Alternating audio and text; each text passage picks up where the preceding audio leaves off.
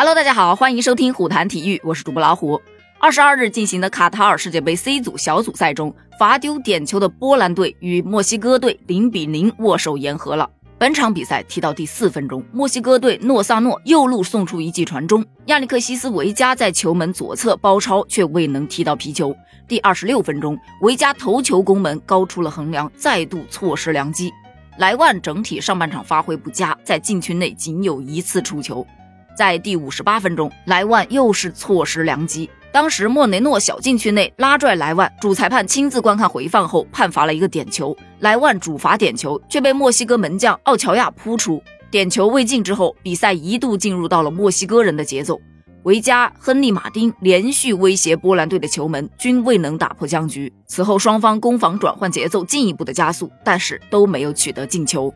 本场比赛最大的看点应该就在莱万身上了。全场比赛他零过人，二十次丢失球权，射门只有两次，只有一次射正，而且那一个射正就是罚丢点球时的射门。两届世界杯四场比赛十一次射门，莱万还没有取得进球。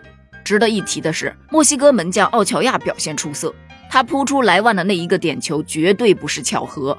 本届世界杯是奥乔亚第五次参加世界杯。他成为了墨西哥队史上第二位在世界杯扑出点球的门将。这一次扑救成功，让墨西哥最终获得一分。八年前的巴西世界杯，奥乔亚在对巴西的比赛中六次神奇扑救，一战成名。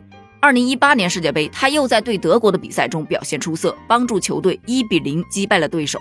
赛后呢，他也接受采访表示，很高兴能够扑出点球，我也做到了零失球，这对我们来说是很重要的一分。我和门将研究了一个月莱万的点球啊，由此可见，真的应了那句老话：知己知彼，方能百战百胜啊。而 C 组的小组赛第一轮战罢，沙特阿拉伯队凭借在阿根廷队身上取得的三分暂居第一，墨西哥、波兰队各取一分，并列第二，而阿根廷队小组垫底。小组赛的第二轮，墨西哥队将对阵阿根廷队，波兰队将迎战沙特阿拉伯队。目前，阿根廷队应该十分的头疼。